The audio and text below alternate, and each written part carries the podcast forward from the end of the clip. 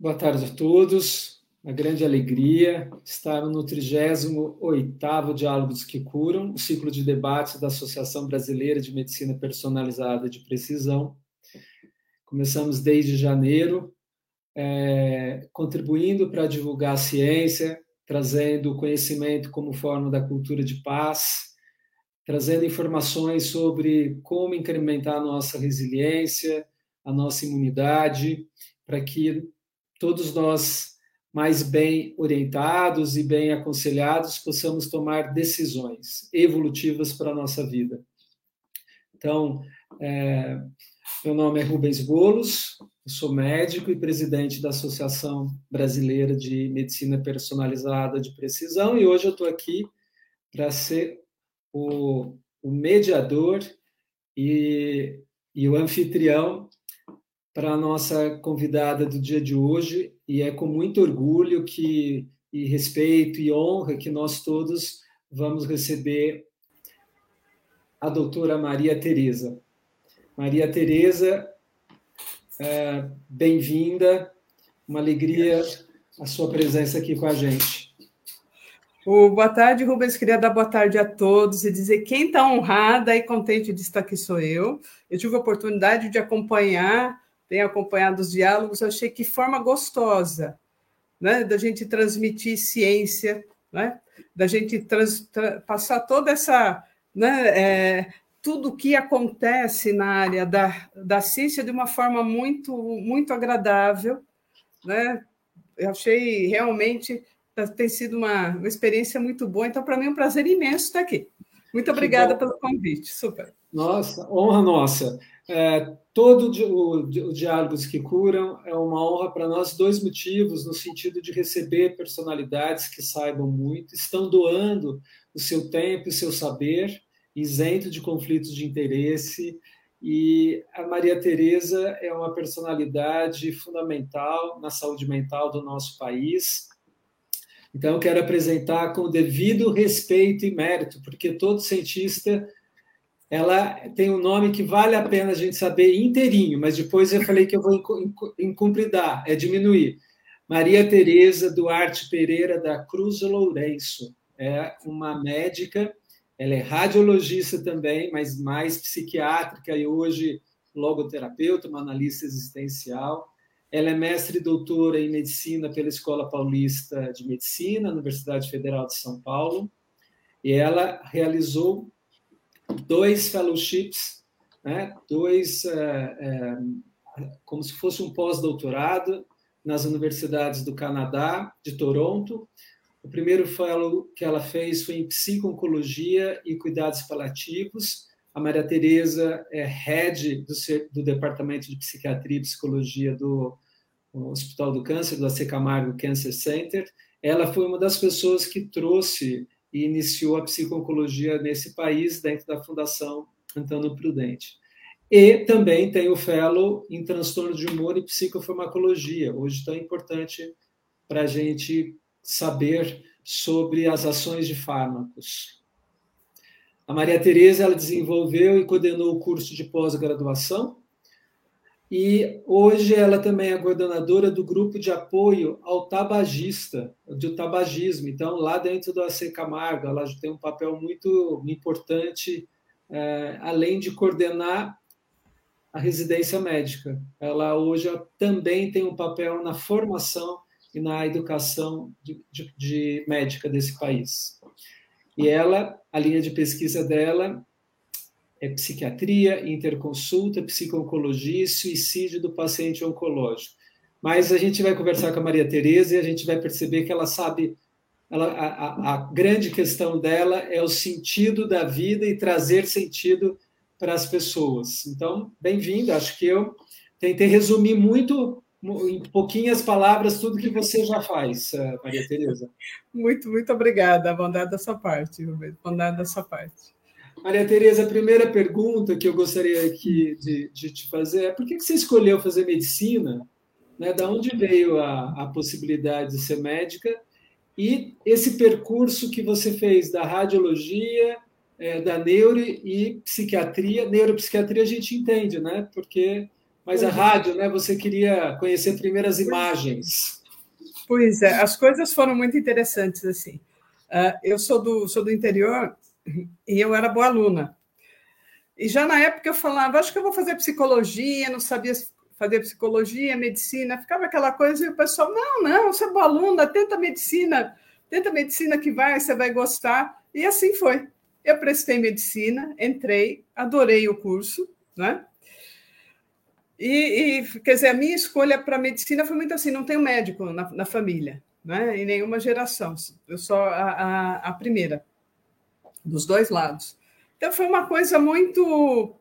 É, é, essas coisas né, que vão acontecendo, que a vida vai né, chamando a gente.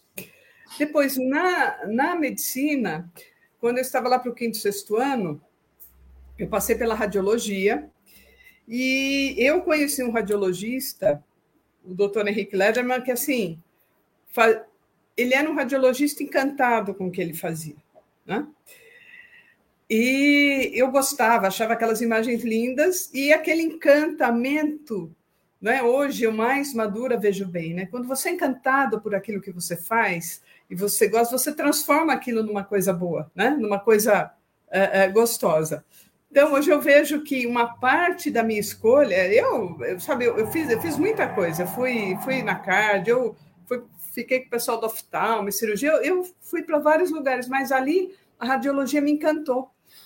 E por isso eu acabei prestando e fazendo residência de, de radiologia e gostei. Só que depois que eu entendi no futuro, era uma brincadeira, né? O pessoal fala para mim: é, você é a única radiologista que tem paciente seu ou radiologista que fala com os pacientes. Às vezes os pacientes voltavam e queriam fazer exame comigo, porque eu conversava com os pacientes, sabe? Então já era, já tinha o, a relação. Já, porque eu sempre gostei de gente, de contato, né? E eu, para fazer o doutorado em radiologia, eu fui para os Estados Unidos. Eu fiquei uh, em Houston, no, no MD Anderson, fiquei na Universidade do, do Texas, eu fiz em trauma, e eu tinha um chefe maravilhoso, que infelizmente ele já faleceu, e que eu sempre falo foi meu pai americano. E quando eu estava fazendo radiologia, eu me encantei de ver o psiquiatra, porque quando eu fui para lá, isso foi em 92. Você, lá já tinha ressonância, aqui ainda não. Lá já tinha ressonância, atomo, e eu vi o psiquiatra clínico, sabe? participando ali com as imagens e tudo, e discutindo os casos, e eu me encantei.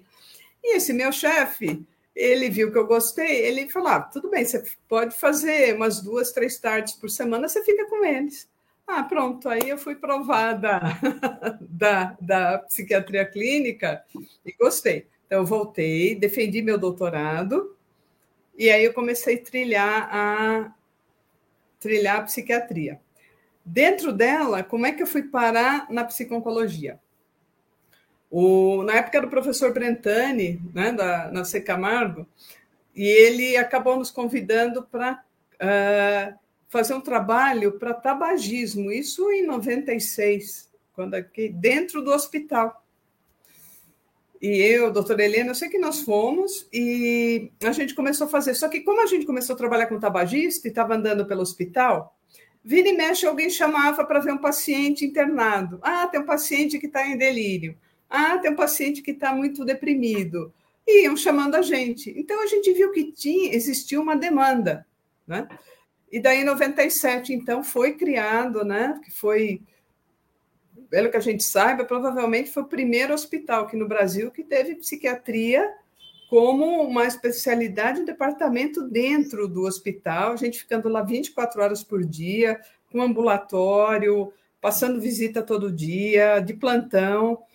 E eu acabei indo nessa época, isso, daí em 98, eu fui para os Estados Unidos para conhecer a Jimmy Holland, do, na época do Memória Slow Catherine. Ela foi a psiquiatra que começou com, com psiconcologia no mundo na década de 50. Ela foi, o marido dela era oncologista, lá do Memorial, e ela psiquiatra, e aconteceu mais ou menos a mesma coisa. Começaram a chamar para ver isso, ver aquilo, e acabou tendo, né, criando o departamento. Daí eu acabei indo conhecê-la e fiquei um pouco lá, e aí a gente. E aí. Daí veio. Daí a gente desenvolveu tudo, né? E eu acabei gostando muito, eu acho uma área apaixonante. E eu fiquei todos esses anos, né? E agora, mais recentemente, dessa experiência de lidar com pacientes uh, muitos muito adoecidos ou outros que têm que conviver com aquela possibilidade de, né? Porque hoje em dia com genética a gente também tem muito paciente que ele não tem câncer agora, mas ele sabe que ele pode ter. Né? Os testes genéticos tu são, ou, ou, seja, tem várias populações que a gente, né? E, no, e me envolvendo com esses pacientes é que eu comecei a ler sobre sentido da vida, o que, que mobilizava esses pacientes, e eu acabei nesse trajeto encontrei o Vitor Frankl, com análise existencial frankliana e a logoterapia. Então, uma resumida foi assim. Ótima resumida. Muito importante o que você. Porque a, a experiência é, uma, é, muito importante para o sentido da vida, né? E, e, acho que eu gostaria, então, da gente começar é, que você pudesse definir como que a gente pode é, é, qual o ângulo que a gente vai falar com o sentido da vida, né? nessa trajetória que você fez ah. e aquilo que o Victor Frank trouxe como a logoterapia?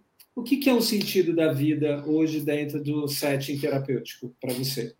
Então, é, é uma coisa interessante, né? O sentido da vida não é uma coisa que a gente pergunte e a gente tem assim, a gente imagina, né? É, uma coisa e tem uma resposta. O sentido da vida eu acho que foi um grande aprendizado para mim isso. Ele vai acontecendo e, e, em vários momentos da vida ele vai mudando. Então, assim, é muito o que a vida traz para a gente, né? É o, é o destino. Então, se você. aquilo que vai acontecendo, a maneira como você percebe que você tem que responder para o que aconteceu na sua vida, é que vai construindo esse, né, esse, esse sentido, que vai dando sentido para você. Então, você pode ter sentido na vida através do seu, né, um, através do seu trabalho, de alguma coisa que você crie, que faça, que te, que te, que te mobiliza, que te coloca para, né, que você realmente uh, uh, vê naquilo uma, você se realiza naquilo. Você vê, o sentido da vida, o amor traz para gente, a beleza, uma boa música, arte, né? naquele momento que você está, ou coisas que você gosta, também eles vão te mobilizando, e o sofrimento também. Né? É a maneira como a gente responde, porque aparece na vida é que dá sentido, sabe? Na, e principalmente uh, quando a gente está tá sofrendo nas tragédias, algumas coisas assim, é que a gente vai e, e a gente se depara né, como a gente vai responder para aquilo. E aqui dá o sentido para a gente fazer essa, essa trajetória. Eu não sei se eu fui, se eu não fui clara, você vai perguntando, Rubens. Não, você vou... tem coisa que não, não, não é uma. É, é, não sei se são questões claras, né? Mas talvez ficou muito claro. São questões que têm um certo subjetivo, né? Então, eu acho que o sentido da vida é, é uma pergunta que, para mim, é, para pegar como exemplo, pode ficar à vontade, é o que, que faz o que, que eu sou coerente ou não, o que, que eu faço que aquilo às vezes é, me traz satisfação, outras não, o que, que eu investi e não funcionou, mas eu tenho que perguntar. Para mim, sentido da vida é quando eu faço pergunta e aí eu acho que eu estou com uma, uma clareza. E sem pergunta, eu acho que as pessoas ficam sem sem essa clareza. Então, para mim, qual é o sentido da vida tem que permanecer do momento que a gente está com consciência, né, talvez maturidade, até o fim da vida. Mas você trouxe a questão da, da, da arte e também do sofrimento, que é, a gente tem essa condição de poder se perguntar e saber o que está dando sentido, pelo afeto e talvez pelo desafeto também. Nesse sentido, o sentido da vida, como ele impacta hoje na, na tua experiência como médica e na psiquiatria a vida dessas nossas dos nossos pacientes? Assim, o que que te você percebe que é uma pergunta que faz a diferença?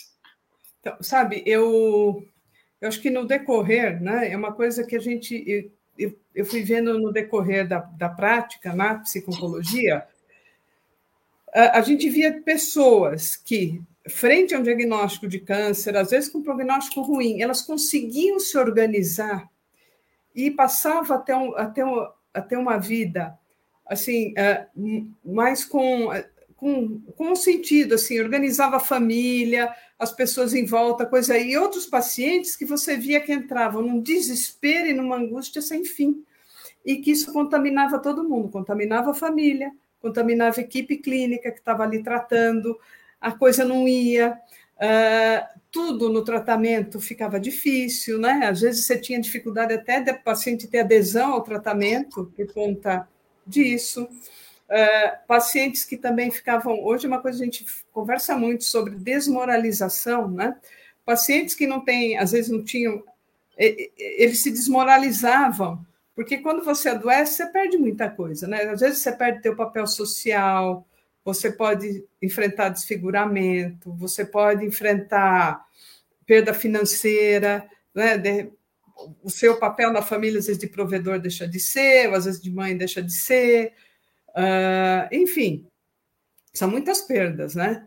E a gente vai vendo que com essas, uh, com tudo isso que vai tendo, você vai vendo que alguns pacientes uh, eles vão sentindo que eles não pertencem mais a, a meio que a sociedade, que eles são peso para a família, né? aquela sensação de onerosidade, né? de que eu não vale mais nada, olha o que eu sou hoje, o que eu era, o que, que eu vou ser daqui para frente, o que eu vou fazer com o que eu tenho pela frente. E, e, né? e eles vão tendo essa coisa dessa desmoralização, né? vai, vai ficando sem perspectiva, e essa coisa sempre esse pensamento muito negativo a respeito de si, das coisas. E à medida, né, a gente vê que a, tem pacientes não, eles vão eles vão eles passam por isso, tudo acaba tendo para eles um, né? A gente vê que tem paciente que se motivava, se reorganizava, tinha sentido e a coisa a, a coisa caminhava muito mais estável, né? Eu tenho um exemplo, um dos inúmeros, mas tem um exemplo de muitos anos uma paciente que ela tinha um transtorno bipolar, afetivo bipolar, de intensidade moderada, e a gente acompanhava ela no hospital e ela fazia tratamento ah, para um câncer. E ela acabou tendo nessa. Então era difícil, porque descompensava um pouco, é coisa aí. Até que chegou um momento que ela teve que fazer uma cirurgia muito radical, uma amputação grande. E ela tinha que optar entre aceitar essa amputação que era grande ou uh, não, não aceitar, e aí o prognóstico piorava e também ia ser com mais uh, sofrimento. Né? Essa amputação podia melhorar a qualidade de vida dela até, mas era uma amputação muito grande. A, a amputação que você está falando, desculpa, é uma amputação de órgão ou de membro? De muita coisa, da pelve inteira. É, porque é legal se a gente ah, tá, as pessoas é, imaginarem os nossos. Os, os, o, o Isso é uma, é uma exceção, tá? Para o pessoal não ficar chateado, não ficar assim, não é? Isso é, um, é, não, é, é uma exceção, rotina, tem que fazer acho... uma amputação desse tamanho, não é rotina. Mas, enfim, ela ia perder as duas pernas, uma parte da pelve, uma situação muito complicada, não ia ter como colocar prótese, ia ficar sem as duas pernas, tá? Muito complicada a situação. Eu fiquei. Câncer, né? Por causa do câncer. Eu fiquei assustada, a equipe ficou. Nós falamos, bom, como é que nós vamos fazer com isso? E ela que tem que escolher. Eu sei que depois de conversado com ela, ela, ela optou pela cirurgia. Aí a gente falou, bom, e agora? E o pós-operatório? O que, que vai acontecer? Né? Será que ela vai, ela vai descompensar? Pois você sabe que ela se organizou tanto que ela não ter, ela começou a se tratar direito, da cirurgia. Tom, começou a tomar os medicamentos adequadamente, uh, ganhou na família, ela deixou de ser aquela pessoa doente, que deu anos de trabalho com transtorno bipolar, para ser uma pessoa valente, corajosa, um exemplo na família. Ela se organizou. Você sabe que o filho casou, ela entrou com ele no altar, ela entrou cadeira de rodas, dando a mão para ele, e ela estabilizou. É uma, esse para mim foi o maior exemplo de que você tem uma coisa mais forte, que às vezes numa situação tão desfavorável, é, essa situação desfavorável, a impressão que dá para a gente é que deu para ela, né, deu, deu, deu um sentido para a vida dela. Ela fazer aquilo lutar e se. E, e, e assumir um papel na família. E assim foi. E ela está bem, passou por tudo isso, também estabilizou direito, não tem mais problema, toma as medicações direito, vai. Então, é, esse foi um caso para mim emblemático. Isso aconteceu há muitos anos atrás. Aí me chamou muito a atenção. Eu falei, não, a gente tem que trabalhar com outras coisas, né? Porque como que um sentido que a situação deu para a vida dela e só dela, porque o sentido é único, nós somos seres uh, irrepetíveis, quer dizer, cada um de nós é único, a doença em nós vai ser única, né? Porque nós não somos uma doença, nós somos doentes, a gente ela vai, né? Ter a nossa história de vida, tem muita coisa envolvida. Então, acho que aquilo foi muitos anos atrás, para mim, foi uma lição assim inesquecível de como, né, numa situação tão difícil, Maria Teresa me trouxe, é, trouxe imagens que às vezes eu sinto um pouco na Paralimpíadas, no sentido mais próximo da realidade que você trouxe, ah, tá. né? De como queria saber se esse conceito que você de, definiu, a gente poderia falar que já é autotranscendência, que está um pouco na análise é, ah, nesse sentido sim, sim. de se superar, né? Duas coisas, então, eu queria que a gente discutisse, se você concordar, porque me impactou. Eu acho que é importante dizer que tem alguns tipos de tumores que são muito agressivos, né? Que são talvez os sarcomas, talvez tenha sido esses, né? De Correto.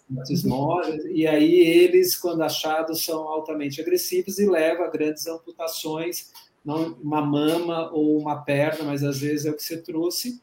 E hoje a gente vê as histórias por acidentes ou de pessoas no Paralimpíadas que antes a gente não tinha essa visão. A segunda é de que ela, em tese, era bipolar, né? então dentro da saúde mental, e ela se organizou, porque é exatamente isso, né? a bipolaridade seria uma desorganização. Então, faça os seus comentários para a gente, assim, o que, é a bipolaridade clássica e como que nessa paciente a gente pôde ver o sentido, um novo sentido de vida, inclusive transformar a estrutura mental, né? a organização mental. Não sei se faz sentido para você essa pergunta. Acho que não, sim, sem dúvida, porque isso é uma coisa, eu acho que é, é, é, é muito interessante da gente Entender. A psiquiatria é. fala tanto de tantas imobilidades, eu acho que a gente está falando da transcendência de. Sim, é que você sai, é, você é. vai em torno, sem dúvida. Porque esse é o princípio da epigenética, porque a epigenética ela encerra, diferente da genética, a genética, uma vez doente, a gente não tem como transformar. Mas a epigenética é o, último, o único conceito que tem dentro de si a reversibilidade, né? Então, é por isso que eu me encanto por ela e tudo que tem reversão ou desafio, acho que é a força de resiliência que dá o sentido da vida. Né? Então, fiz esse, essa junção aí para você. Eu acho que essa paciente, o que aconteceu foi que antes ela tinha um transtorno bipolar tipo 1. Né? Então, o que é o transtorno bipolar tipo 1? Aquele paciente que tem fases, episódios de intensa depressão, então não quer nada, não quer viver, fica às vezes com ideação suicida, né? E oscilava com períodos em que ela ficava extremamente eufórica, extremamente, aí ah, eu posso tudo, eu sou tudo, eu faço tudo. E o que acontecia? Por que, que ela acabou chegando num ponto de uma cirurgia dessa? Porque na depressão ela não se tratava porque ela queria morrer. Quando ela ficava eufórica, ela não se tratava porque, não, isso não é comigo, eu dou conta disso. Então, ela não, ela não se tratava, você não conseguia dar um estabilizador de humor, que é o que a gente costuma usar, você não conseguia medicar a paciente, ela não aderia ao tratamento, de forma alguma. Né? Quando ela passou por isso, ela passou a aderir ao tratamento, quer dizer, é, né, ela saiu da doença Né? Ela saiu das duas doenças, ela transcendeu tudo isso, ela, ela aderiu, ela começou a tomar estabilizador de humor, ela começou a tomar tudo direito, e o transtorno bipolar estabilizou. E em relação à doença oncológica, o sarcoma dela também. Ela, ela virou paciente que aderiu ao tratamento, né? Então, isso é uma coisa muito interessante. Sabe, uma coisa que eu gosto muito de trabalhar com os pacientes é isso, né? Ah, você está tratando para quê? Para você viver em função da doença ou para você viver apesar da doença? Né? Quer dizer, a gente tem que viver apesar das limitações, das doenças, aquilo que acontece, né? A gente tem que ir para esse. Senão, o que, que vale a pena você se tratar? Se você vai transformar a sua vida em função, eu vivo só a doença, né? Não, existe esse outro espaço. Né? E, e isso que eu acho, né? eu acho gostoso a gente levar levar o paciente para esse espaço, né? Se você se você está se tratando, você quer viver e quer viver melhor, você quer viver bem. Então, a, né, a gente trazer isso de volta ao paciente, eu acho isso muito muito interessante. Essa é uma pergunta que traz o sentido da vida, né? Para é. todos nós. Você está se tratando para quê? Ou Exatamente. para quem, talvez, tá? Junto. Sim, vezes. sim, sim. É. Não, tem. Tem gente que. Ah, a pessoa pode falar, olha, não, estou me tratando por causa dos meus filhos, ou alguém que é mais jovem, enfim. É, aí que está, né? O sentido, o que dá sentido para a gente é muito único, não é? O que vai o que vai dando sentido para a gente não, é igual. Então fica até difícil a gente, não dá para a gente colocar valor nas coisas das outras pessoas, né? Porque cada um vai trazer aquilo que para si. Eu vejo na minha trajetória, eu fui respondendo a coisas que aconteceram na vida e foram fazendo, e foram dando sentido para eu ir dando os passos, né? Então. Perfeito. O, o a paciente, é, você trouxe um, um, uma palavra rica e importante. Vou trazer um pouquinho também agora para a Covid, para a pandemia, que é a desmoralização. O quanto que é, a, a, podemos ficar desmoralizados frente a uma cirurgia de amputação ou por uma situação de não inclusão ou de perdas, né, de alguma maneira.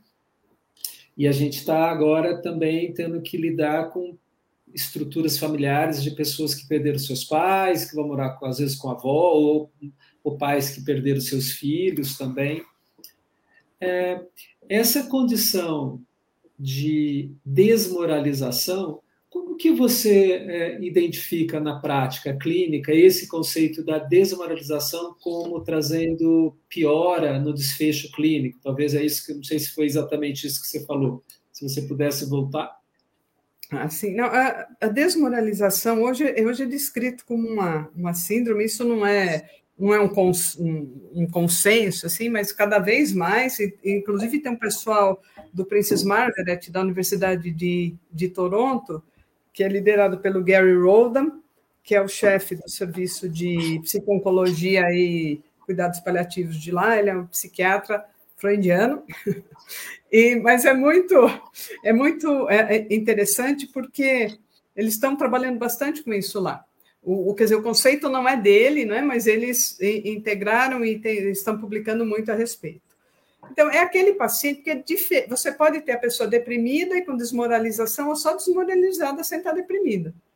Então, a desmoralização, a gente acha que é mais aquela coisa da, da sensação de menos-valia que advém do que a pessoa que está ela ela está passando, né? Então ela acha, ah, desse jeito que eu estou, eu não vou mais, né? É, por exemplo, um paciente com câncer, sei lá, de cabeça e pescoço, que está com uma traqueostomia definitiva, ele vai falar pela tráqueo daqui para frente. Aí ele começa, eu estou desfigurado, a minha voz não é mais a mesma. Às vezes eu falo, as pessoas não entendem, eu já não estou ganhando o que eu, que eu ganhava antes. Eu já, ele começa, então, ele começa a evitar atividade social, ele começa em casa a ficar, ficar mais restrito, ele começa a achar que está um peso para um peso a família, ainda mais se a família tem que levar a pessoa para tratamento. Isso a gente vê muito, né? O paciente sentiu um peso porque o filho teve que faltar no serviço para levá-lo, acompanhá-lo ao tratamento, porque Né? E a pessoa vai ficando, e às vezes você fala com a, essa, esse paciente, às vezes ele não quer, você fala para ele, mas você está assim, tão triste que você acha que a vida não vale a pena, você quer morrer. Alguns estão assim, outros não. Outros você vê mais essa coisa de dessa, dessa sensação de que de não pertencimento mais, né?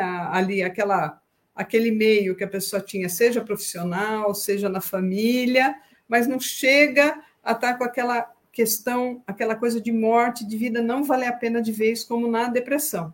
Mas é ali, né? Tanto que para suicídio, desmoralização é um risco alto para suicídio.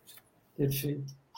Então, a gente também pode perguntar sobre o sentido da vida na, na, na desreflexão, eu poderia dizer isso, porque você está dizendo que quando uma pessoa está na desmoralização ou na auto-invalidação, né? eu estou me invalidando, é, e eu chego e falo, eu sou um peso, eu, eu, preciso, eu não falo do jeito que antes, é, porque eu perdi a, pela cirurgia do câncer, eu não consigo mais ganhar o que eu ganho, eu tenho menos, é, mais, eu tenho mais restrição e é, então um dos conceitos da análise existencial é a gente nessa hora poder trazer um certo uma pergunta polar. Como que a psicologia trata isso, né? na logoterapia vocês chamam de desreflexão, né? Eu vou, não é uma desconstrução, mas eu vou dar um certo desafiadinho ali na pessoa, né? Podemos dizer assim? É, é o, o, o que a gente trabalha muito é algumas coisas. Primeiro, uh, o passado é uma coisa que pertence a gente, né? Ninguém vai tirar o nosso passado. Então, uma coisa importante, a gente acha, é a gente olhar para o nosso passado porque o que você teve de bom, ninguém vai tirar, você já viveu. Né? Aquilo que você tem de bom, aquilo que você fez, as coisas que você construiu. Então, uma das coisas que a gente usa é puxar, é puxar isso, né? Como é que foi essa, como é que foi essa vida, né? Como é que ela foi, o que, que se fez de bom, o que e com essa ideia de que, olha, você não está sem nada, você tem um passado que ele é real, ele aconteceu, ele existe. Né? São conquistas que você fez e que ninguém tira. Né? Você pode morrer, pode, ninguém vai tirar. Né? Aquilo que você viveu, você já viveu. E, e, e, a partir daí, né, a gente começa a colocar assim, né, ver, ver com a pessoa quais são as dores do, do momento, o que ela gostaria de deixar como legado. E isso eu não estou falando para quem, não estou falando assim ah, para quem vai morrer, não uma situação que a gente passe difícil, que legado você quer deixar para seus amigos, para sua família? Do desespero? De não se conformar? De não fazer nada? Ou você quer. O que você quer passar? Às vezes, quando são os pais, você quer passar para os seus filhos. Né? Ou às vezes pessoas mais, mais jovens, a gente trabalha nisso de outro jeito, mas o que você quer passar? É isso, essa aflição, esse não, e, e, como é que a gente pode construir isso diferente? Né? E aí a gente vai dando, devagar, trazendo técnicas ou, ou muita. A gente usa muito diálogo socrático né, também, mas a gente vai trazendo essa, essa, essa conversa, porque a resposta está na pessoa, né? não está na gente, só a pessoa pode dar. Então, o logoterapeuta, ou não precisa ser logoterapeuta, qualquer pessoa que vá conversar com um paciente desse, né, é, e principalmente são terapeutas, a gente tem a obrigação de. Né, não é obrigação, eu diria assim, é o prazer de você conduzir a pessoa para que ela chegue no sentido que é só dela. Né? Mas o papel da gente é, é, é de fazer essa condução, é de abrir esse olhar né, para todas essas para todas essas, essas hipóteses né, que ela tem aí pela frente que não é? Você vai, você vai passar por uma coisa difícil. Você pode. A, a gente só tem duas, duas escolhas, né? Aí. A gente só vai ter a liberdade nesse caso se eu vou passar por um momento difícil, se eu estou passando por uma tragédia, alguma coisa aconteceu. É, é, isso eu não tenho escolha, o destino trouxe. Aconteceu. Mas eu tenho uma escolha, eu sou livre para escolher como eu vou passar por isso. Né? E a gente trabalha nisso, nessa liberdade e responsabilidade que a gente tem de como, de como passar por isso. Acho que você está trazendo, perfeito, uma maneira muito clara da, dos três princípios que é a liberdade da vontade, a vontade de sentido e o sentido da vida, né? Você trouxe é. É, que são os princípios da, da do, três da, princípios, da os pilares, os pilares. Os pilares. Então, quando você está trazendo para a gente que ligado, são perguntas importantes que a, a Maria Teresa está deixando para a gente aqui, né? Para todos nós por meio de um sofrimento dos, de um ser humano igual a nós e que teve que olhar para a vida dela, de que toda aquela memória que ela construiu, a despeito do que, como seria o futuro, ela na, na dor da, do câncer, no sofrimento, ela pôde se organizar dentro de uma prática de saúde mental, que ela tinha uma desordem grande, que era desorganizada, ela era pouco aderente ao, ao tratamento clínico, farmacológico, e para frente ela pôde se organizar, inclusive na maternidade, né? Esse foi, ficou muito Sim. emblemático a mãe entrando, né, com o filho, que talvez seja outras outros ganhos que a própria doença trouxe nas relações afetivas dessa paciente, né? E que ela pôde ter uma liberdade de escolher ela tinha outra possibilidade de escolher ali uh, na, na, cirurgia? Qual, se, qual era a outra saída? Só para a gente entender. A é... outra era recusar a cirurgia, perfeito, um direito dela, ela recusar. Ela ia continuar fazendo quimioterapia e ia ter dificuldade de porque ela estava num processo já com dor, né? Ia ter que ser medicada, tratada, quer dizer, ia ser, em termos de é, ia ser um processo mais doloroso, vamos supor, mas ela tinha opção né, de optar por um ou outro. Então, ela teve a liberdade de vontade, Sim. que foi uma decisão, né? Sim. E em algum momento ela teve que ter a vontade do sentido dela pelo sofrimento. Sim. Ou pela dor, né? Olhando no, no... E o sentido da vida dela veio após a amputação, né? após Sim. passar por isso. E veio, veio a família, né? E o papel dela na família.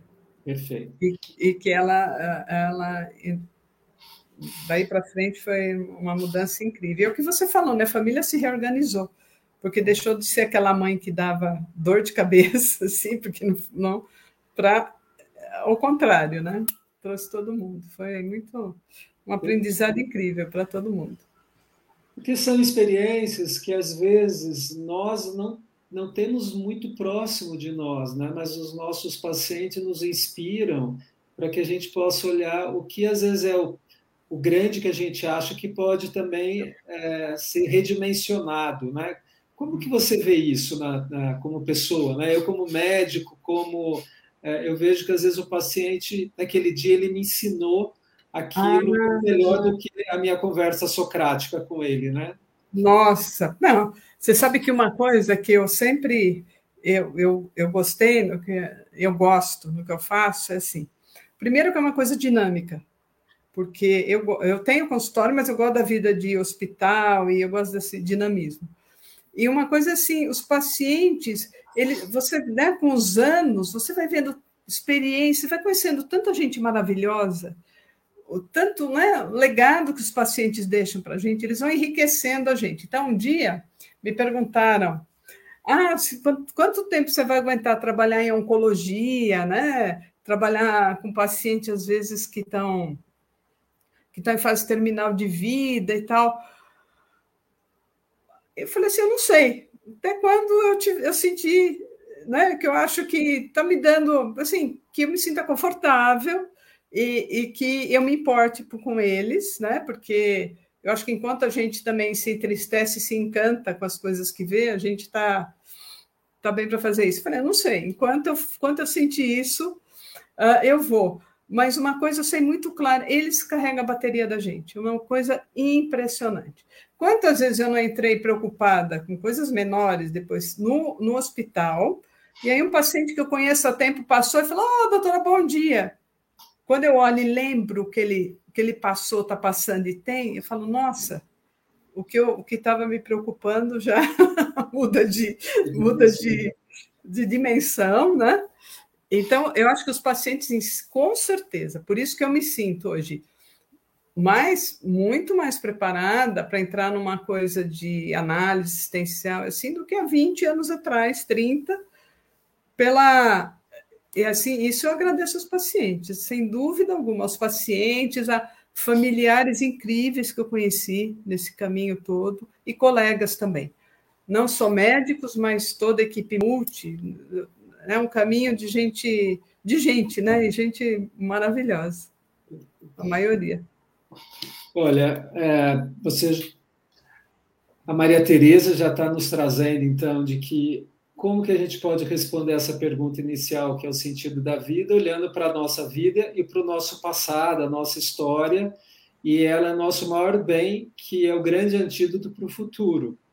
E que quando a gente não tem a experiência dos passados, que, do nosso passado, que possam ajustar e ajudar naquele momento de decisão, às vezes, olhando nas relações que temos com o outro, com o próximo, a gente se inspira e tem essa superação. Então, o sentido da vida é uma mão dupla, pelo que a Maria Teresa está trazendo para a gente, que é aquilo que nós ganhamos da nossa trajetória e aquilo que é nos oferecido, né? E é a relação que... É o que a vida nos traz, né, Rubens? Quando eles ah, quando fala assim, é o belo, é a música, ou é a arte, isso também, né? Esse amor, esse, essas, né? todas essas outras coisas que as pessoas acabam nos trazendo. Como você falou da paciente, a gente falou um pouquinho pessoal. Eu queria aproveitar e agradecer a todo mundo que está sempre aqui, ou perguntando, ou participando. É, às vezes eu também estou muito cansado, mas eu falo, ah, meu Deus, eu, eu recebi muito mais do que eu uh, do que eu pude oferecer nesse espaço e que todos nós saiamos bem, né, bem resiliente. Mas me veio a figura do, do próprio Viktor Frankl, né, que, que é, conceituou a logoterapia Sim. e a vida dele conhecida, mas aí eu gostaria que você pudesse fazer um paralelo. Então, o que me chamou muita atenção no Vitor Frank, né, quando eu comecei a ler e atrás de sentido da vida, e a gente começa por ele, e, né, lendo a vida dele, porque tudo se misturou ali. O Vitor Frank ele foi criador da terceira escola vienense de psicoterapia. Né? A primeira foi do Freud, a segunda do Adler, e Vitor Frankl a terceira. O Viktor Frankl, antes da guerra, ele tinha acabado, ele era médico jovem, ele era neurologista e psiquiatra em Viena. Em Viena, uh, eles estavam tendo, assim, eles estavam tendo suicídio de adolescentes em Viena na época, né? um pouquinho mais do que o, o esperado, eles achavam. E ele trabalhava num hospital psiquiátrico grande de lá, e ele começou a se interessar por isso e começou. O Vitor Franco ele começou a estudar suicídio, né? Ele começou. Desculpa, pessoal, fogos e o cachorro latindo. Desculpa. A Maria Tereza já tem um parceirinho aí que ela falou que a, uma cachorrinha, se precisar, a gente inclui, tranquilo. Vocês me perdoem. Bom, aí, então, e o Viktor Frankl, ele começou a trabalhar com adolescentes suicidas já em Viena antes da Primeira Guerra Mundial. Ele fazia grupos e ele já estava começando a desenvolver a teoria dele de que tinha alguma coisa que, o sentido da vida ele era, ele era maior para aqueles doentes do que só a doença deles ou só que eles tinham que ter alguma coisa a mais, né? Então ele, ele já vinha com essas ideias e já começou a escrever o livro dele. Daí teve a guerra, ele foi parar em campos de concentração, né, por três anos, ele ficou em três. E nos campos de concentração, ele montava grupos de prevenção de suicídio. Então, eles, faziam o seguinte: eles, quando ouviam, alguém sabia que alguém estava pensando em suicídio, que na, ele, segundo ele, a maioria das vezes era se jogar contra aquelas grades eletrificadas, né? Ah, ele era avisado que ele ia falar com essa pessoa. Né? Ele tentava contato, ele ia falar. Então, eles foram criando, né? ele foi é, estimulando isso, criar essa rede de achar sentido, apesar do sofrimento que eles estavam passando, quer dizer, né? o que que eu. Então, eles, eles trabalhavam muito com as pessoas na coisa de, bom, o que, que me espera quando eu sair daqui? Não é? E, e, e, por que, né, em vez de trabalhar muito por que, que eu estou aqui ou por que, que eu estou passando por isso, não, olha, eu estou passando, né, mas o que, que eu vou fazer quando isso passar, né? Por que, que eu vou, uh, uh, de que forma eu vou atravessar isso, né? Então ele conta muito que, que para ele ajudou muito pensar na esposa dele, ele tinha acabado de casar e daí eles foram para o campo de concentração separados, era a Tilly, ela infelizmente faleceu, mas ele só soube quando acabou a guerra. E ele diz que ele pensava muito nela todo dia. Então, ele para ele ele suportava tudo pensando no momento do reencontro. E que cada e que isso que eles foram procurando desenvolver. Aí, quando acabou a guerra, ele voltou para Viena. Ele tinha perdido os manuscritos dele e aí soube que perdeu a esposa, perdeu a família, enfim. Mas daí ele reescreve esse livro e começa a trabalhar com essa questão de, de sentido de vida e suicídio. E daí é convidado né, internacionalmente, e deu tantas palestras, tantas, tantas coisas, um best-seller. Tem uma cena do livro que me marcou muito. Eu encontrei o Victor Franco quando eu fiz a minha formação de aconselhamento é, biográfico. Ah, sim, da biografia da biografia. Biografia. E, e, a primeira pessoa, e a gente tem que estudar biografias para fazer, uh, obviamente, que as, as, é na biografia, na realidade, a biografia na amnese, elas todas têm a narrativa histórica da escuta, Sim. né? Acho que é o um método socrático, né? Você trouxe, falei, como que a gente pode definir o um método socrático, né? É, de fazer pergunta e resposta, talvez isso, não é? É. Você, como você definiria o método socrático da Eu acho que é isso mesmo, é, é isso mesmo. Você vai fazendo perguntas, o tempo todo você vai jogando as perguntas, pra, porque é, é a pessoa que tem que encontrar, né? É isso. A gente aí. não pode dar. Por isso que ter um amigo, ter pessoas que conversam ajuda muito e o pet ajuda muito também, né? Ele só não pode responder de um jeito claro, né? Mas ele também responde. Ah, mas é, ajuda bem. Ajuda, é isso aí. E quando ele é, ele fala sobre a perda da humanidade é, quando as pessoas com muita fome se atiravam ao chão para pegar as migalhas e como era a desmoralização nesse sentido, né? Queria trazer esse tema e que ele pegava migalha e que ele punha no bolso e à noite quando ninguém estava tudo em paz e tranquilo ele comia pensando na sala de jantar de Viena, em que ele estava, que era um período tranquilo, que ele pensava exatamente isso que você trouxe. Vai passar e eu vou voltar a comer, mas ele dominava a fome e dominava o, o ímpeto de, de, fazer o que todos estavam fazendo ali, né? no, no sentido de perder a, a, os limites da humanidade. Né? Acho que é um pouco isso que ele fala. Eu gostaria não sei se isso faz sentido para contextualizar o que você trouxe. Ah, não, eu acredito que sim, porque é, ele, realmente ele fala muito dessa passagem, né? E de, ele conta, né, de alguns outros que conseguiam fazer isso, como ele fez amizade com outro médico, um, um outro filósofo, enfim, ele fez com, com pessoas, né, que estavam conseguindo também. E ele é, ele mostra isso, né? Como a hora que você perde, você não tem mais como é que a gente poder. É, você perder a dignidade, né? Isso, ele fala exatamente essa questão. É, acho que ele que foi um, o Victor Frankl nesse livro que trouxe também os, os, os estudos para a gente entender é, a base de quando as pessoas estão perdidas e foi a história dos mineiros, né? Como é as pessoas viver em restrição e manter o caráter, a dignidade humana, né? Porque as pessoas vão comendo, se matando, né? A gente olha para as questões do confinamento e trazendo impacto na saúde mental, né? Na verdade, não, aquilo que você foi bem lembrado, né? O quem trabalhou com os, os mineiros, ele é, é, trabalha mais com psicologia positiva. Isso. Eu esqueci o nome dele, mas eu acabei, eu assisti uma, uma palestra dele um ano ou dois depois daquilo eu tive a oportunidade. Então, ele trabalhava mais com psicologia positiva. Mas que tem muito disso, né? E, e foi um trabalho incrível, né? Manter aqueles homens tantos dias assim, tentando manter Mas, a dignidade, né?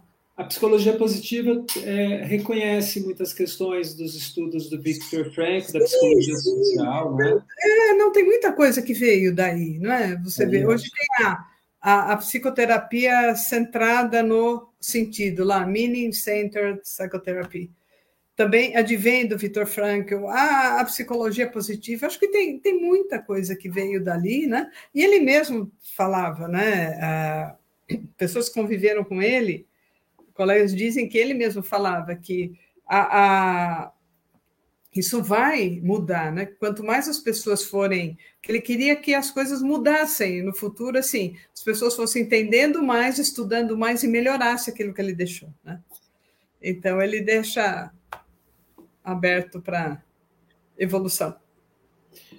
Maria Tereza, é, o, o, o, grande, talvez o grande input do, do Viktor Frankl e agora cada vez mais para a gente no mundo é tratar pessoas que têm, estão na beira da desistência da vida, né? Então, o suicídio, você é uma pesquisadora nisso, e o, o, ele era jovem, você bem disse, e deixaram ele lá no pavilhão dos suicidas na, na Universidade de Viena, né?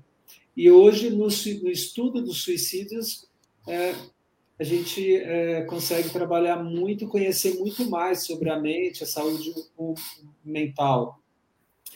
Você, como psiquiatra e com pacientes estão no limite do sofrimento, né? além da saúde mental, as questões da saúde biológica. Como que você é, é, tem contribuído? É, conta um pouco para a gente da sua linha de pesquisa sobre suicídio e resiliência. Primeiro que assim, o suicídio, né? O melhor tratamento que tem para o suicídio é prevenção, né?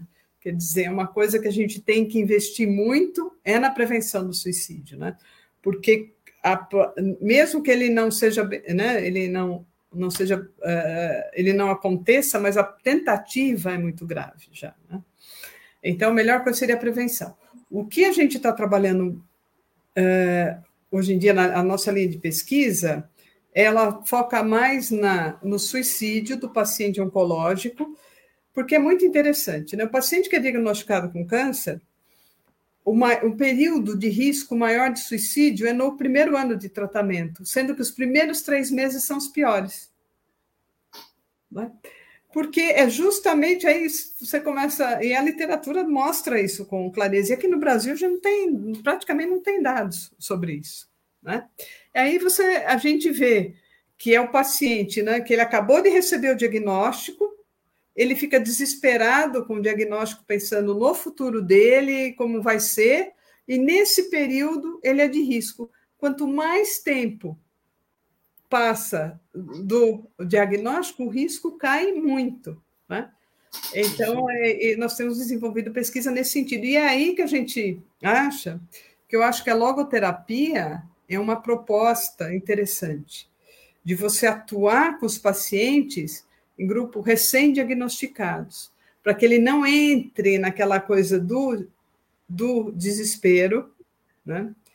Para que ele não, não entre nessa coisa dessa angústia extrema, desse, desse desespero. Né? Se a gente conseguir prevenir isso, a gente já vai reduzir o, o número. Agora, as pessoas falam, ah, mas hospital oncológico dificilmente você tem suicídio. Olha, eu estou há década no AC Camargo, teve um lá dentro. Não tem, não tem, por quê? Porque lá tem cuidado, hoje em dia tem protocolo, tem tudo, mas eu fui aprendendo com o tempo que os pacientes, provavelmente, eles se suicidam fora do hospital, não dentro da, da instalação. Né? Então, por isso que a gente tem essa impressão que não.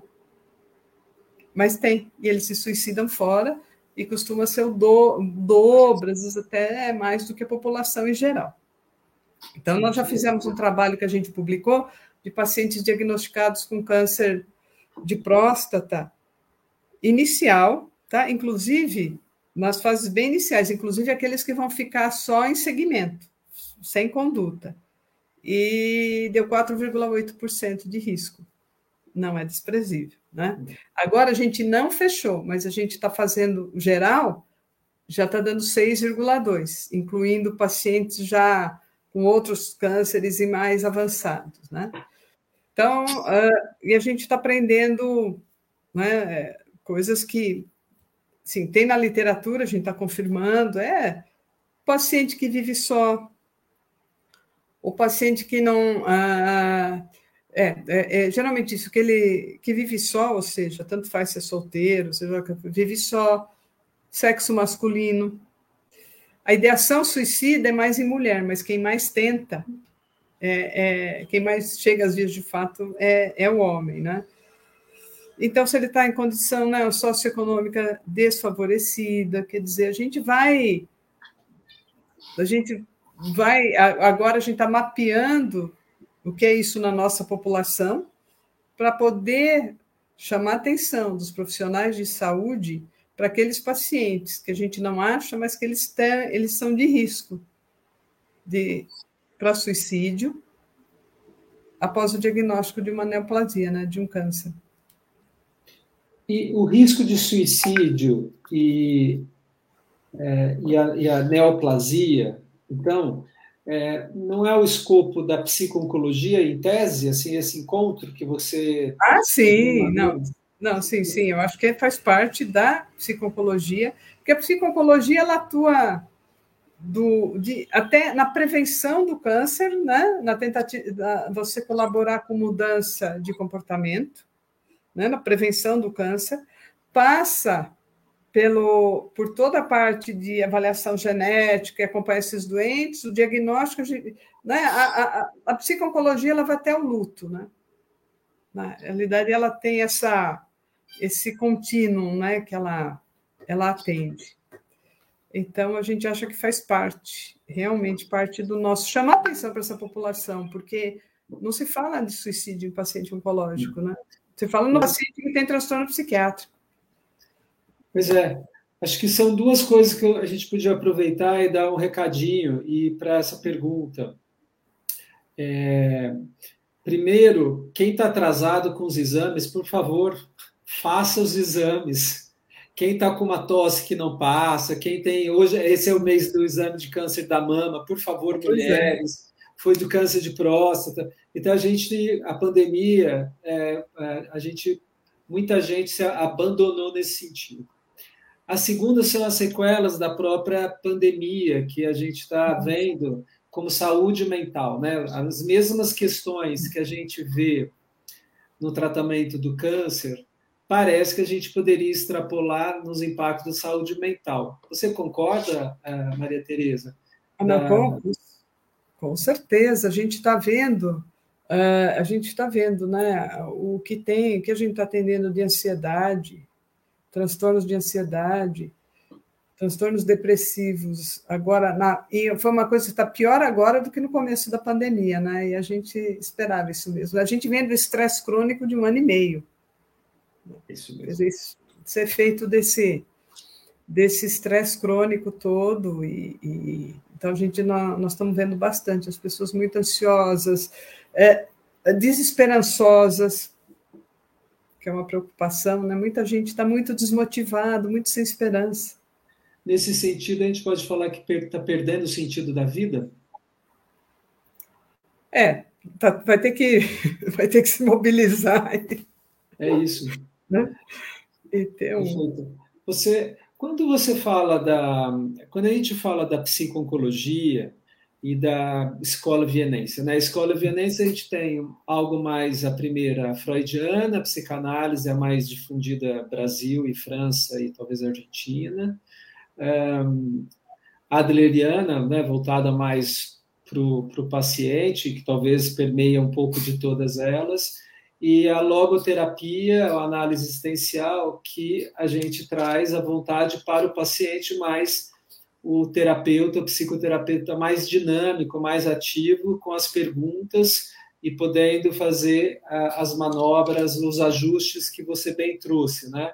Fazendo, se tem a desmoralização, trazer alguns, algumas, alguns desafios, algumas autos-reflexões, a reflexão. A outra, perguntas que talvez ele não tenha feito, que ele possa buscar saídas. No momento de hoje, da vida é, dos pacientes que estão confinados, que perderam recursos, que estão é, sendo excluídos, alguns com sequelas, tem uma doença nova. É, o que, que você, é, como que a logoterapia pode ajudar essas pessoas, né? É, pela tua experiência, baseado no câncer, a gente extrapolar um pouquinho para o paciente da Covid, para nós todos, que ainda temos que falar com máscaras, expressões faciais menos, e você usou o termo estresse crônico, né? É, fala para gente um pouco o que é viver o estresse crônico, o que isso impacta na saúde mental e os sintomas que a gente falou, olha, quando você estiver assim é bom buscar ajuda. A gente tem um lado que eu, assim, eu não vou, eu não entraria em detalhes, mas a gente tem todo um lado químico, né, que o estresse crônico leva. Aí são alterações químicas metabólicas cerebrais que você tem disso, né, de e, e aí a pessoa começa, né? Você tem o que os pacientes quejam muito para a gente é insônia, começaram a ter insônia. Aí o pessoal diminuiu a atividade física, né? Então tem aquela e, e, e, ansiedade, e alterações de hábito alimentar, está comendo muito e comendo, a pessoa começou a comer muito, comer errado, né? começou a abusar de álcool, muita gente voltou a fumar na pandemia. Verdade.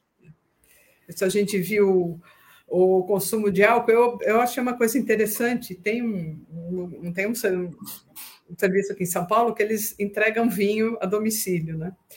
E eu saí para andar com a minha cachorra no bairro, eu vi como aumentou durante a pandemia a pirozinha fazendo entrega nos, nos, nos, nos prédios, né? Verdade. Então, é, é, eu acho que tem todas essas, essas, é, essas coisas entrando nisso. Né? Quando a gente. Se eu me perder um pouco na sua pergunta, você, por favor, me faz Não, retomar. Lá, tá? Tá, então, quando a gente precisa pedir ajuda, quando a gente não está. Assim, alteração de sono é uma coisa importante, a gente precisa prestar atenção nisso. Né? Então, alteração de sono, alteração do hábito alimentar. Você acorda de manhã, você olha para o dia e fala: ah, meu Deus do céu, sabe? Você não tem. Aquilo já fica pesado na hora que você levanta. Está com dificuldade de, de, de, se concentrar, de fazer suas coisas da vida diária, não consegue levar nada adiante, você não consegue voltar a ter uma atividade física, né? A gente vê agora muita gente que não está conseguindo sair de casa. Não, não tá, sabe? Já me falaram assim, nossa, eu, eu não consigo mais nem me vestir, eu não consigo escolher a roupa, eu estou recusando pouca oportunidade que eu tenho de sair, eu não estou querendo. Mas são essas, são esses, esse, essas coisas que vale, né, é, vale a pena. Ou pessoas assim que estão achando que a humanidade não tem mais recuperação, que a vida daqui para frente vai ser como eu já ouvi de algumas pessoas, ah, agora essa pandemia, depois não sei o quê, depois a guerra não sei aonde, né? É, que estão com essa, não é com essa essa falta de falta de esperança, né? Eu estou falando das coisas mais leves. Agora tem o pessoal que está com sintoma de depressão mesmo, ou está tendo crise de pânico, aí é outra, aí com certeza, né? Olha, você está trazendo importante. De manhã está difícil sair da cama, que traga uma consciência de que às vezes não é cansaço, às vezes está do desânimo e se está pastelzinho, a gente é, uma é, trabalhou muito, a outra é não quero desafiar o dia, né? Como você trouxe, o, o Viktor Frankl, ele no campo de concentração, vivendo o que viveu, ele ainda queria ajudar alguém que pensava em morrer e fazia o grupo de apoio. Isso acho que é muito importante para a gente esses exemplos. A segunda, você trouxe é quando a gente tem uma alteração de humor, né? Uma pessoa tem acorda de um jeito, perde o humor, está mais inflexível, mais duro, mais afetado pelo humor. Irritabilidade. Irritabilidade. né? Tá curto. E as alterações de é, convívio. Estou perdendo o convívio, eu só quero ficar no convívio também, que são os destemidos. Né? Eu acho que isso é importante. E a, a, a questão hoje. É, em relação à saúde mental, eu entendo que tem uma questão que talvez seja interessante. Você é do AC Camargo, a chefe, a head, né? Como é que o, a, a, como que a gente encaminha o paciente? Ele tem acesso fácil à saúde mental? Os pacientes hoje, né? tem condição, porque a psiquiatria ficou, e a própria psicoterapia, às vezes, não tem muito acesso de inclusão. Como que você vê?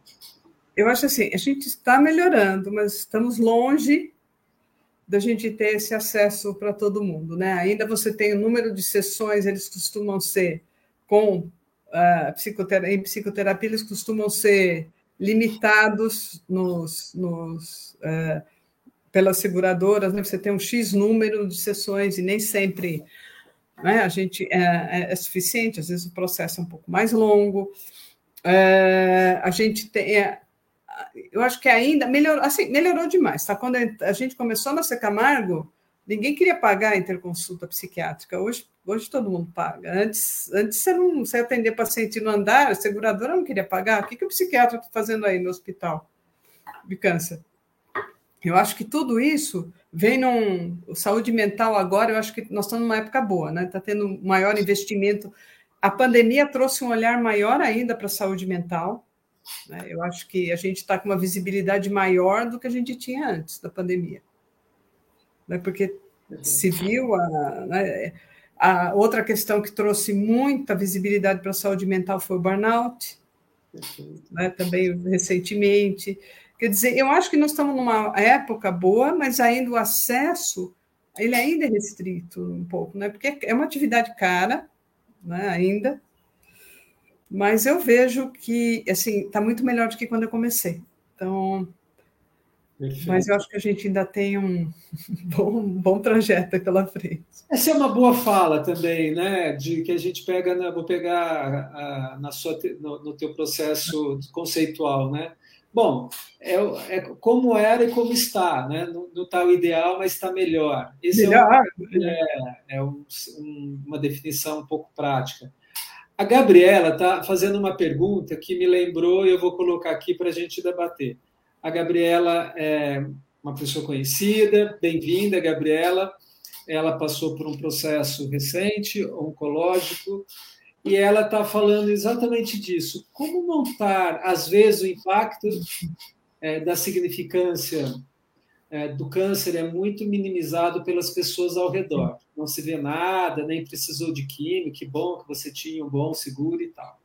Como montar uma barreira anti-comentários que provocam serem provo supérfluos aos sentimentos do paciente, né? Eu entendi. Então, Gabriela, Desculpa, Gabriela trouxe um negócio, Gabriela, super interessante. Abriu uma coisa que eu, eu, gosto de falar muito. Eu vejo muito com o paciente de câncer de tireoide. Os pacientes viram para mim e falam, mas vezes em casa estão me tratando como se eu tivesse tido uma gripe. Eu sei que é, é um, um câncer que tem um excelente prognóstico, mas não foi uma gripe que eu tive. Eu ouvi a palavra câncer. Né? Eu, eu me senti vulnerável. E está todo mundo me tratando assim: ah, que você teve não é nada, vira essa página, não quer nem, nem falar a respeito. Os pacientes reclamam muito disso. Né? E é assim mesmo, se tem, sei lá, tem um câncer de mama e não vai fazer químio, alguém vira e fala, ah, isso aí, isso aí não é nada, deixa de reclamar, ou vamos para frente. É, não é assim. Eu acho que a hora que você ouve o diagnóstico de que você está com câncer, mesmo que seja sabe, é um, um, a tireoide que tem um prognóstico bom, não adianta. Você ouviu que você está com câncer, você atravessou uma linha, que é aquela linha que você antes, né? A gente é muito. É, é, a gente é muito inocente, né? Aí você fica achando que o dia que você abre um exame e o resultado não é normal, ou é uma coisa mais grave, é, é diferente. Eu acho que você atravessa uma linha, você vai para um outro lado do lado que acabou a inocência. Você sabe que você é vulnerável. Né? E bem ou mal, você é levado a pensar em morte, em finitude. Quando você tem um diagnóstico de câncer, seja ele qual for. Né? Aquela coisa que você é obrigado a pensar. E, por outro lado, a gente vê as pessoas é, em volta, talvez querendo até proteger o paciente, mas nessa coisa de não, não, isso não é nada, isso não é nada, não quer nem falar a respeito. E eu recebo paciente extremamente angustiado, ele quer falar, ele quer contar que ficou com medo, que ficou assustado, que está com medo de ter outro câncer. E se isso, no meu caso, for uma exceção, não vai ser assim tão bom, né? as coisas. Então, eu vejo muito, e eu vejo muito paciente que fica muito bravo, muito chateado. A própria Jimmy Holland, ela tem um livro que não é técnico. Ela foi uma repórter que escreveu com ela, acho que publicou há uns 10 anos. Ela já faleceu agora. Não, mais, mais de 10, acho que é de 2002 por aí. E esse livro é interessante porque essa repórter fez perguntas para ela e ela não foi técnica. E tem um, um, capítulo que ela chamou assim, a tirania do pensamento positivo. Aí, viu, Gabriela? E ela fala muito disso também que você falou. Então, é assim, o paciente está lá e está todo mundo falando, não, você tem que pensar positivo. Ah, estou meio enjoado. Não, não tá, pensa positivo que você não vai estar. Tá. Não, mas eu tive câncer. Não, não. Você fica pensando que teve, você está sendo negativo. Você tá. Então, ela falou que é uma tirania em cima do paciente. É, ele não tem espaço para expor a dor dele, para falar que ele está com medo para falar é difícil e vem esses comentários numa tentativa de minimizar. E, é, ou uma coisa que eu acho interessante também que acontece, eu não sei se você observou isso, Gabriela, também às vezes é assim. Eu acho que tem um exemplo, eu gosto de dar um exemplo que acho que dá para entender meu raciocínio melhor. Vamos supor, você roubaram o seu carro tá? Aí você chega e fala, poxa, roubaram meu carro. Aí a pessoa chega e fala, como foi? Não, eu deixei lá na rua tal, assim. A pessoa fala, escuta, mas você não deixou, você deixou fora de estacionamento? Você foi deixar numa rua escura? Como é que. Então, vai achando N motivos para falar o quê? Bom, roubar no seu carro porque você fez essas coisas. Eu não vou fazer, não vou roubar o meu. Então, com a doença, a gente também vê às vezes isso, né? a, a, a coisa de não, o paciente teve câncer porque ele fez isso, fez aquilo, eu não vou fazer, eu não vou ter. Então, tem também nessa, nesse diálogo, às vezes entra um pouco disso, né? Então, os pacientes queixam muito para a gente disso que a Gabriela falou, entendeu? Muito dessa coisa de não ter, não ter espaço para o seu luto, porque é um luto, né? Faz, é uma perda e é uma sensação de vulnerabilidade, né? Muito grande. Muito bom o, o que a Gabriela está falando aqui. Ó, manda esse recadinho lá para o Vitor, para o conselho, que podia criar um departamento com mais médico. Então, você pode já levar a reclamação dela para o AC e ampliar as questões que você está pesquisando. É, Gabriela, achei muito importante o que você trouxe, né? É, porque às vezes a gente pede ajuda, todos nós, médicos, pacientes, familiares e doentes, a gente está num aprendizado de muito grande de, do que fazer, do que a gente acha que aprendeu, que é bom e funcional, e aí não é mais. Né? Então, a própria, a própria a, a Maria Tereza está trazendo isso. Mas eu também acho que a tirania do, do ser muito saudável, a tirania de que você tem que ser muito resiliente, muito superar o tempo todo, é, superficializa a, e não aprofunda nas relações e talvez a base da logoterapia de todo o processo para responder a pergunta do sentido da vida. Né? Bom, o que eu tenho que aprender com isso e o que ele está me causando revela algo sobre mim. Eu preciso dar conta disso e quanto tempo eu não sei, né? A, a, é, a primeira coisa para você enfrentar o sofrimento, né, e para você crescer com ele, é você olhar para ele. Exatamente. Exatamente. É, a, a Laura é uma médica. Laura, é muito prazer revê-la, uma colega de turma, uma médica. Uma alegria te ver aqui. Espero que tudo esteja bem. E ela está falando que ela, a gente não imaginava esse índice de suicídio com pacientes oncológicos. Isso é porque a gente tem muito recurso de pesquisa para o paciente oncológico, porque tem muitas outras doenças é, que os índices de suicídio pode estar próximo ou mais, na é verdade? Ah, sim, com certeza. É com certeza. É, é, que agora que a gente está olhando, né? E, e, no mundo já faz uns anos que o pessoal está olhando para essa, para essa a, a população, mas é uma coisa que a gente não. Acho que a gente não imaginava por, por conta disso, né? Não acontece dentro do hospital, ele acaba acontecendo fora, né? De, inúmeras maneiras a gente ele acaba ficando fora né desse desse desse círculo que que trabalha né, com o próprio paciente oncológico. Eu, há um tempo atrás, teve um colega, ele, ele me ligou para falar que ele falou, Maria Tereza, coisa impressionante. O paciente do consultório dele, ele é um cirurgião oncológico, ele falou: tudo bem, a cirurgia deu certo, foi tudo em paz. Ele fez a consulta de pós-operatório, nada, não tinha antecedente psiquiátrico, né, que é um fator de risco, não tinha, nunca teve doença psiquiátrica, não parecia deprimido nem nada. Ele se tratou, a família sossegou, ele chegou em casa na última consulta, quando ele teve alta do cirurgião, ele foi para o apartamento dele, trancou a esposa num quarto e ele se jogou da sacada, cometeu suicídio. O colega me ligou, ele estava assim. Ele estava muito sofrido. Falei, Como é que eu não percebi? Mas a família ninguém percebeu. Né? É, é essa. O, né? Tem, tem umas características. Você vê uma pessoa que nunca tinha se tratado de depressão, não parecia estar deprimido, até poderia estar, não parecia. Quer dizer, ele fez tudo que a família. Né? A esposa falou: Nossa, falou para ele, fez tudo que a família queria, todo mundo pediu para ele se tratar, ele foi, ele se tratou, e quando ele teve alta do cirurgião. Eu acho que tem muita, muita questão do suicídio que possa, a partir do momento do sempre do retrospectivamente nos ensinar mais sobre o sentido da vida ou que às vezes eu não vejo, né? Então acho que infelizmente a gente é que nem estudo clínico. É, a maior parte das pessoas evolui de uma maneira, mas quando a gente precisa dar hoje é, olhar para quem é não é o protocolo, né? Isso que a Associação Brasileira de Medicina Personalizada apoia. Né? O protocolo ajusta muito para a grande maioria, mas tem cada vez mais uma individualidade aparecendo e a gente precisa é, rever essas condições na prática clínica e todos os é assim que eu vejo e você não sei como eu também eu acho, eu acho os protocolos fundamentais porém eu também acho que existem doentes e não doenças né?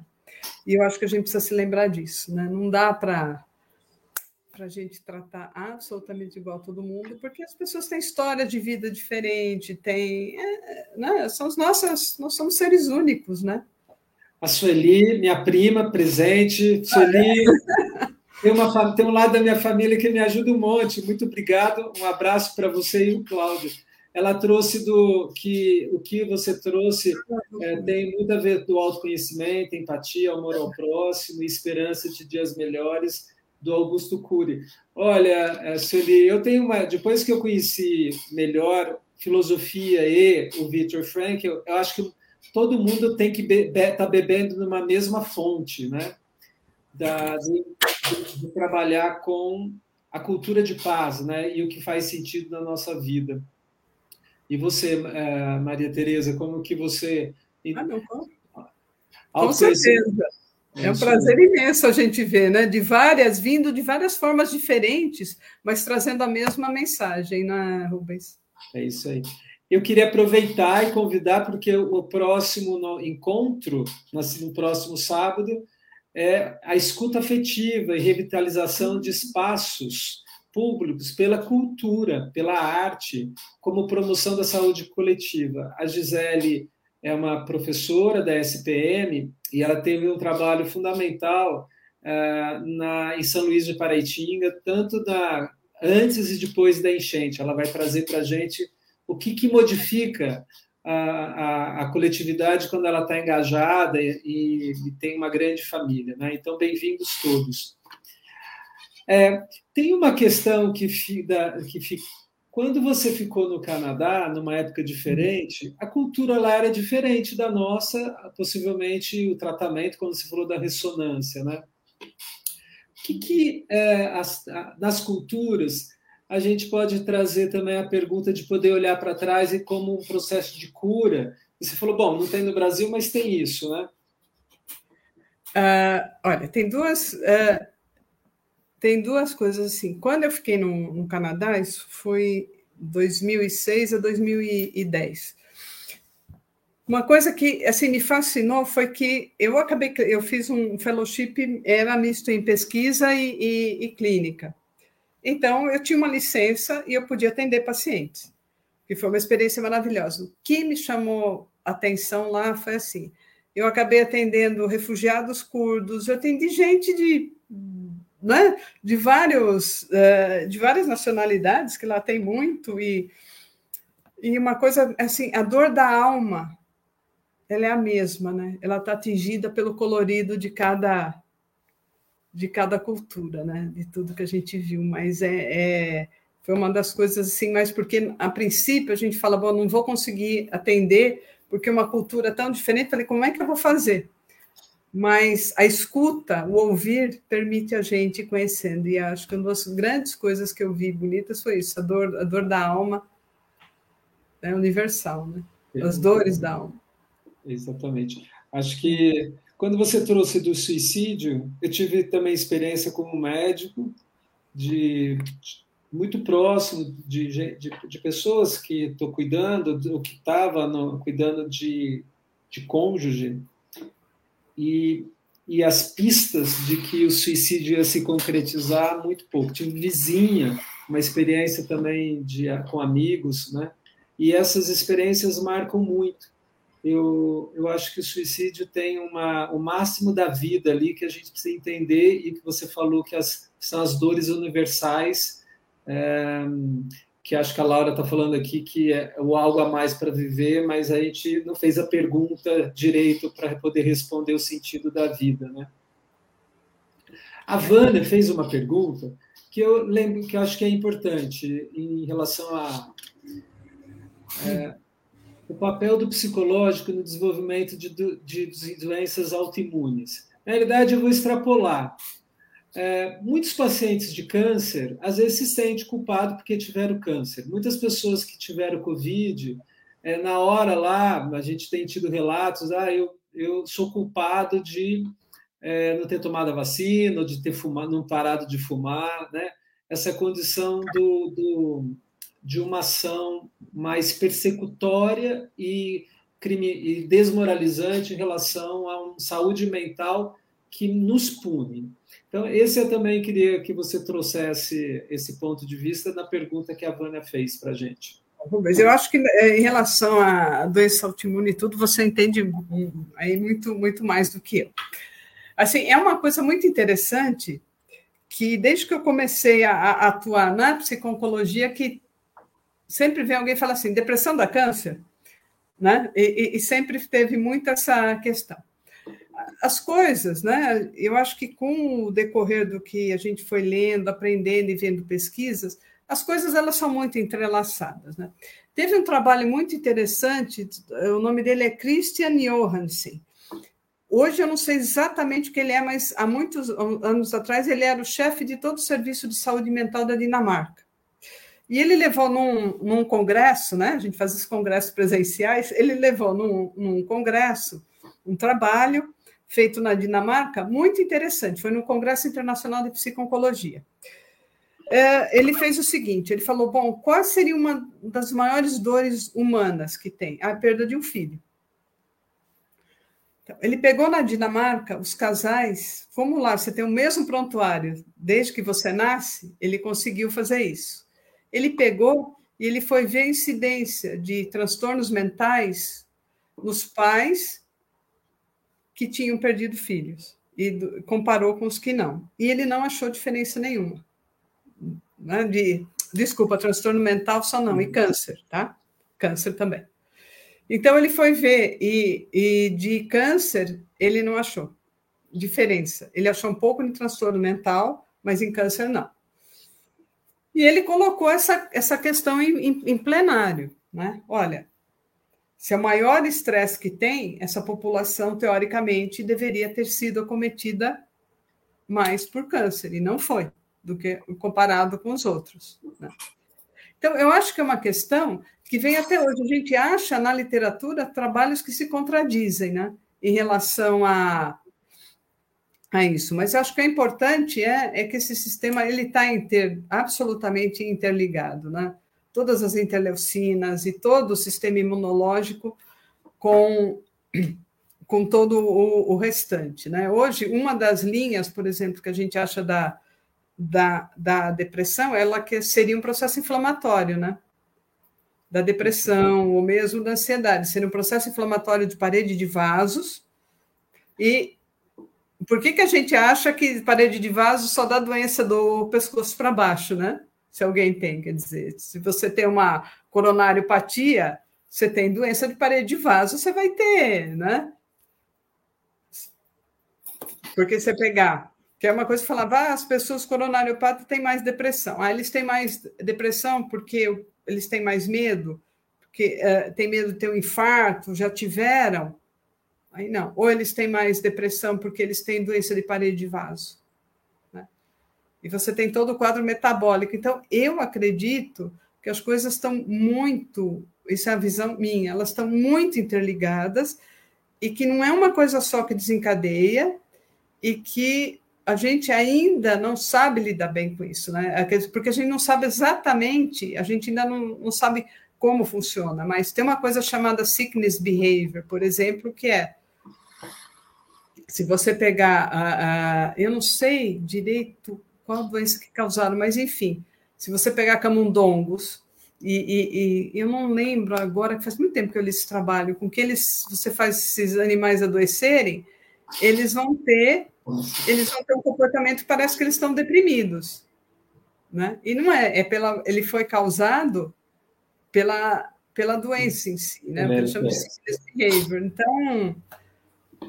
Vou, trazer minha contribuição, né? No modelo, a gente coloca a, o LPS, né, que é, causa aquela inflamaçãozinha e é assim que é um lipossacarídeo. Mas olha, hoje é, a gente tem uma relação de saúde mental e saúde biológica que não dá mais para separar, né? Essa é a grande questão. Então, é, falar só do papel psicológico, é, Vânia, e para todos nós, gente tem que trazer o biológico e o mental. Então, é o corpo e mente. Essa é a grande questão, porque, por exemplo, a gente sabe que os linfócitos, que são as células que circulam no nosso corpo, tem receptores para muita neuroquímica, neurotransmissores e cada vez mais o que a gente está chamando de conectoma. Então, como a gente mede isso está sendo transformado e o que a gente sabe que são várias dessas vias. A inflamação causa, é, a inflamação crônica é parecida com a gente como uma pessoa que vive o estresse crônico, né? o estresse traumático, né? é uma retraumatização e o nosso corpo inflama e desinflama. E isso acaba com a nossa, as nossas forças de resiliência, de regeneração e acaba trazendo muitas questões. A relação de doenças é, da psiquiatria, da saúde mental, cada vez mais traz essa isso que a, a, a própria Maria Teresa trouxe, né? existe uma, uma versatilidade da própria doença, né? uma oscilação muito maior do que a gente pensava em relação ao processo de cura, recuperação ou equilíbrio. Então, como a gente viu câncer não é mais, né, há 10, 15 anos hoje, uma doença muito mais, mais positiva, se a gente pensar, as doenças de saúde mental positivas, mas a evolução humana nas predações das relações humanas e com o planeta só está piorando e é por isso que a gente está ainda é, nem sempre fazendo esse justo. Acho que esse foi o meu aparte, assim como epigeneticista, trazendo essa questão. É, bom, a gente está chegando ao fim. Queria agradecer aqui uma amiga em comum, né, Alcina, é, ela está falando exatamente da pandemia, ao tema de hoje, o que tem visto é concluso exatamente que quem tem ficado muito mal é exatamente porque não tinha antes um sentido e propósito da vida, né? Que a pandemia trouxe essas questões.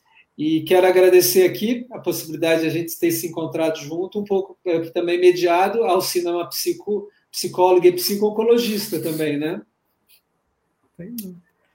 É, Gostaria que você pudesse agora, Matheus, deixar o seu recado para todos nós em relação ao sentido da vida e você nessa trajetória, né, uma mulher com tanto estudo, é, caso tenha a função feminina, é, é, é vó, que a gente está sabendo, né? Vou trazer aqui. Você, você, não me autorizou, me desculpa, mas. Não, mas pode, não. Uma trajetória histórica. É uma delícia.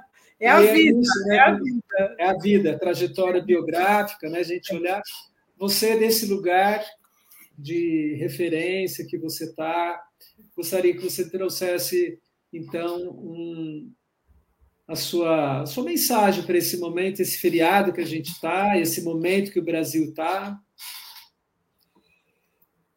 Eu, eu acho que de, de, de, conviver com os pacientes, com amigos, com assim, né, nessa trajetória de vida com as pessoas e as coisas que foram acontecendo, inclusive com a pandemia e, e tudo mais que a gente tem passado, para mim, o, o, que ficou assim sempre, o que fica mais forte é que assim, a vida vale a pena. Né? A vida é uma coisa extremamente preciosa, vale a pena. E, e, a e não é uma busca insana pela felicidade, mas é uma busca pelo sentido, porque à medida que você vai respondendo à vida, a felicidade ela vem como uma consequência. Né?